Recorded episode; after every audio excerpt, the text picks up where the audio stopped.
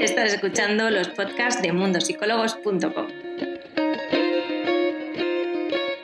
Un espacio dedicado a lograr la calma ante inquietudes emocionales de la mano de expertos de la psicología y la salud mental.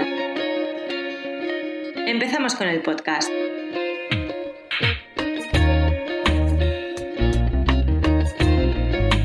Vamos a hablar sobre el contacto cero y lo vamos a hacer con Alejandra Izquierdo. Alejandra, bienvenida por fin al directo de, Mundo Psicólogos. Hoy vamos a hablar sobre el contacto cero, era un directo que había quedado pendiente del mes pasado y que por fin lo hemos podido, lo hemos podido hacer. Así que Alejandra, empiezo preguntándote, ¿qué es el contacto cero? Bueno, pues el contacto cero eh, hay muchas maneras de definirlo, ¿no? Y creo que todos lo tenemos un poco claro y es ese eh, corta por lo sano, aléjate y no vuelvas a tener comunicación. Y sobre todo lo hablamos en el caso de exparejas, ¿no? Cuando acabamos, cuando cortamos una relación, damos por finalizada, pues pasamos un poco a esa fase de eh, borrón y cuenta nueva y no quiero volver a saber, no quiero volver a ver, no quiero volver a ir, no quiero volver a, a escuchar. Yo tengo otra forma de definirlo, digo que tengo mi, forma particular. Y para mí el contacto cero es el saca a esa persona de tu espacio mental.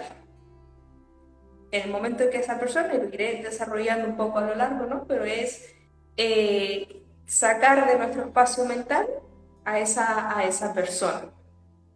¿Y por qué hablo de esa persona? Porque creo que no aplica solo a casos de expareja, aunque evidentemente será el más frecuente, ¿no? Pero también eh, hay muchas veces que las relaciones estas tóxicas, dañinas, en las que tenemos que tomar distancia, no son solamente con exparejas. Muchas veces eh, incluye amigos, eh, familiares, y hay en muchas ocasiones donde ahí ese contacto cero también es necesario.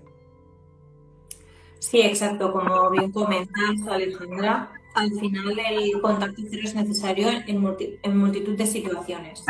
A mí me gustaría saber qué momentos consideras clave para aplicar este contacto cero.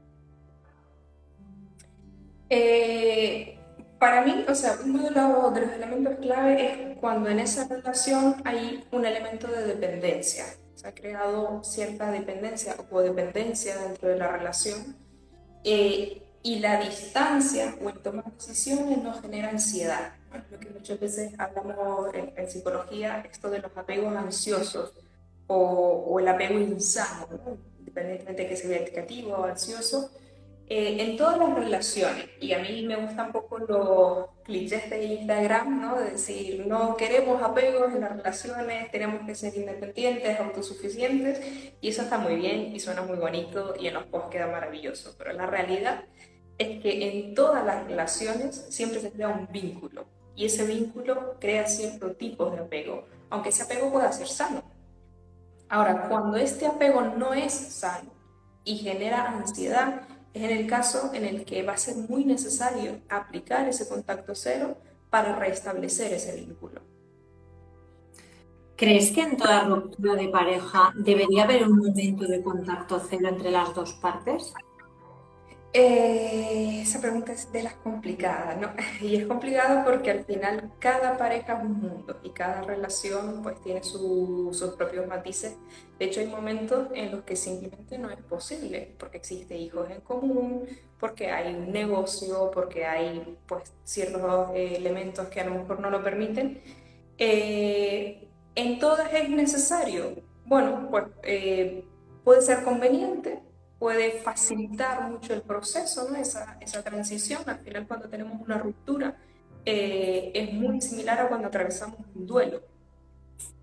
Para vivir bien ese duelo, el no tener contacto con esa persona va a ser sano. Eh, ¿Es obligatorio? Pues no creo que todos los casos lo sean. Ahora, cuando hablamos de relaciones donde una de las dos personas no está de acuerdo, solamente se deja la relación por parte de una, por ejemplo, o donde es tan dañino el círculo que se ha creado, la, la, forma de contacto, el tipo de relación, probablemente sí es necesario ese contacto cero. ¿no? Un poco, eh, me, gusta hacer el símil con esta parte de las adicciones. Entendemos fácil que una persona que bueno, pues está dejando eh, alguna sustancia, alcohol o este tipo de historias, como dependencias que llamamos, eh, que no pases por un bar, que no vuelvas a fumar un cigarrillo, que no vuelvas a tomar una copa, lo entendemos como normal. Eh, de alguna manera, cuando tenemos un tipo de relación tóxica, dañina, que genera adicción, que genera ese punto de dependencia, la realidad es que no es muy diferente lo que pasa en nuestro cerebro, aunque la adicción sea hacia una persona y no sea hacia pues, una sustancia, el alcohol o lo que sea, y por tanto ahí el proceso va a ser igual de necesario. Entonces en esos casos, sí, efectivamente el contacto cero es innegociable. ¿Cómo se aplicaría este contacto cero? Ya sea una pareja, un familiar, quien sea. Pues mira, eh, volviendo un poco a esa definición que yo hacía al, al inicio, ¿no? De el objetivo del contacto cero al final es eh, sacar a esa persona de nuestro espacio mental. ¿Cómo lo aplico? Eliminando cualquier tipo de situación que me haga traer a la persona a mi mente, a mi recuerdo, a que genere emociones, que genere sensaciones. Y eso lo podemos traducir en 10.000 cosas prácticas. El contacto, evidentemente, a través de la conversación, tener conversaciones, eh, si estás teniendo una conversación con una persona, es inevitable sacártela de la cabeza, las fotos, contactos por mensaje, contacto a través de amigos, ¿no? Porque muchas veces dicen, no, yo con él hace mucho tiempo, o con ella hace mucho tiempo que no hablo eh, pero cada vez que veo a su hermana, a su cuñada, a su grupo de amigos en común, lo primero que hago es, oye, ¿qué tal está fulanito? ¿Qué tal le va a...? Esto sigue siendo contacto, porque ahí estamos trayendo a esa persona a nuestra cabeza, la estamos reactivando recuerdos, estamos reactivando sensaciones y no estamos aplicando contacto cero. Claro, pero esto entiendo que es fácil, ¿no? Eh, cuando estamos solos, esa persona y yo. ¿Qué pasa si hay hijos de por medio en el caso de una relación? Porque entiendo que tus hijos también son ese retorno, ese recordatorio de tu pareja. Claro. En este caso es bastante más complicado, ¿no? Y es uno de los casos donde el contacto cero como tal es prácticamente imposible. Entonces nos quedaríamos en el contacto 0.5, que sería eh, aquí hay que tener muy claro, es decir, cuando se decide aplicar el contacto cero, creo que lo primero que hay que hacer es un ejercicio de conciencia. De hecho, creo que no debería ser nunca la primera alternativa. Termino la relación, automáticamente te bloqueo, te quito de las redes, te quito de... Creo que esto es una forma un tanto inmadura de hacerlo y que nos suele llevar al fracaso. ¿Por qué? Porque cuando tomamos la decisión de aplicar el contacto cero es porque ya la, la decisión es meditada, es irreversible, se han tomado las medidas anteriores, las conversaciones, cerrar los capítulos que haya que cerrar, eh, quitar los fantasmas que haya que quitar y es entonces cuando digo, que hasta aquí hemos llegado, ya hemos hablado de lo que tenemos que hablar, a partir de aquí pues no hace falta seguir ese contacto.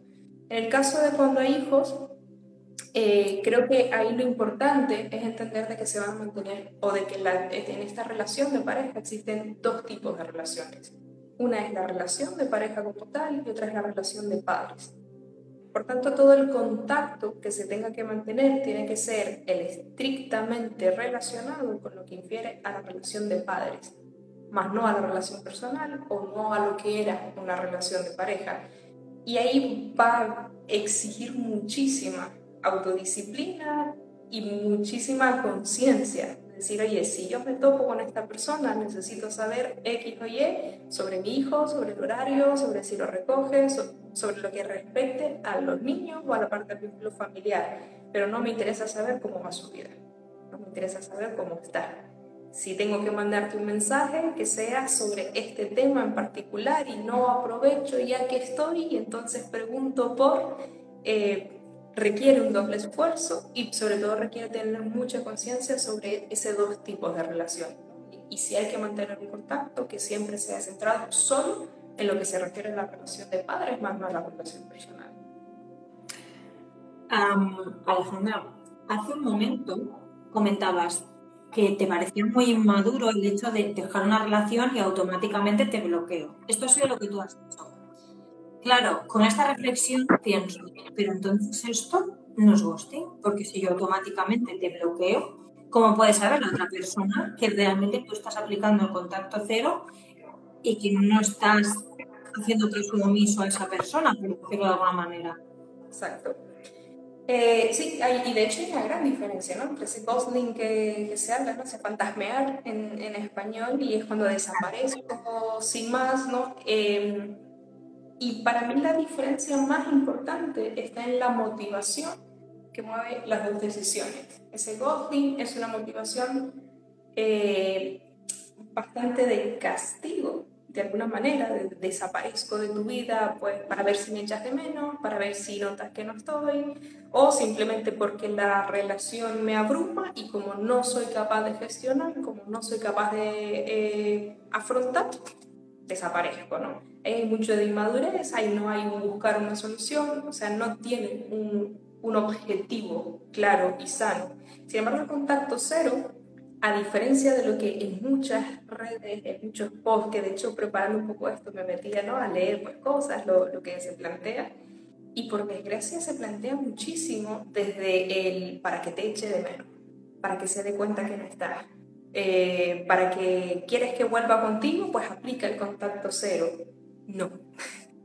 El contacto cero no es una herramienta de manipulación. El contacto cero no es una herramienta para que te eche de menos y se dé cuenta de lo que perdió el contacto cero es una decisión que se toma para tú sanar tu vida, para tú reconstruir tu forma de relacionarte y poner fin a un capítulo en el que ya no quieres seguir. Pero no estás esperando nada de la otra persona.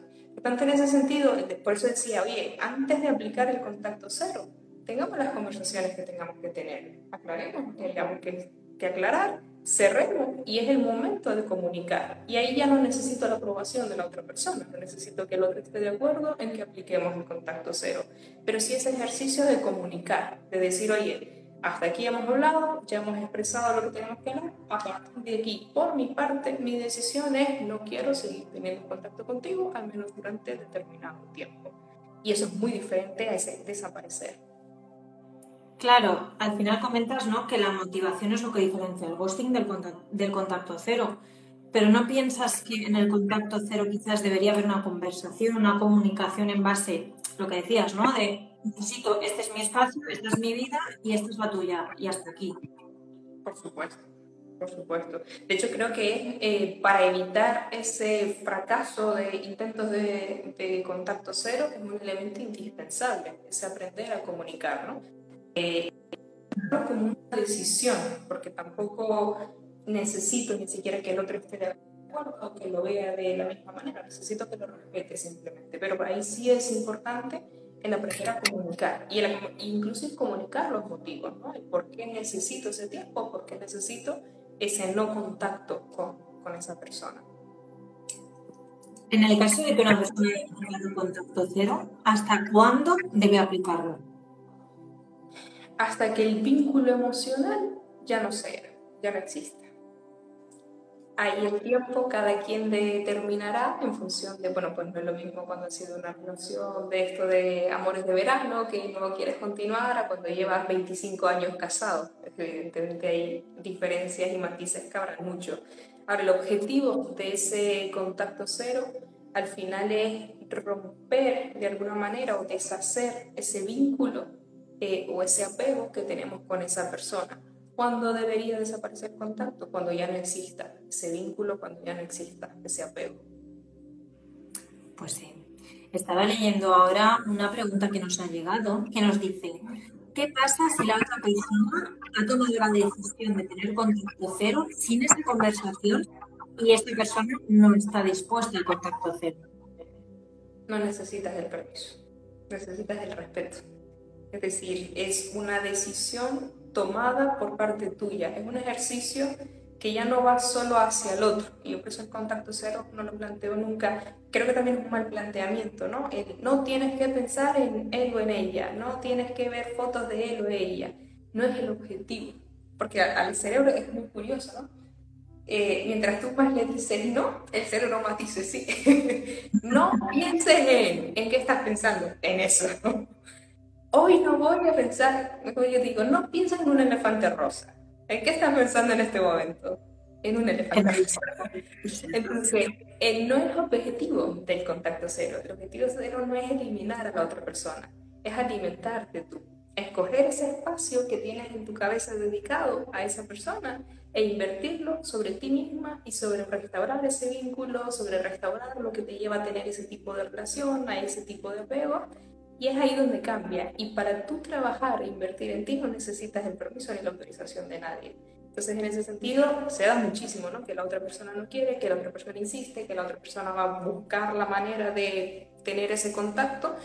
Y si tú tienes claro de que al final es algo que tú necesitas, pues tendrás que tomar las medidas suficientes para impedir que esa persona pues intente tener ese contacto.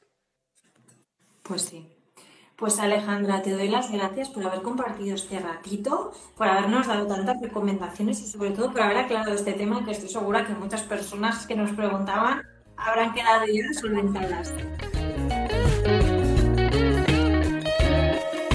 Esperamos que el podcast de hoy te haya gustado.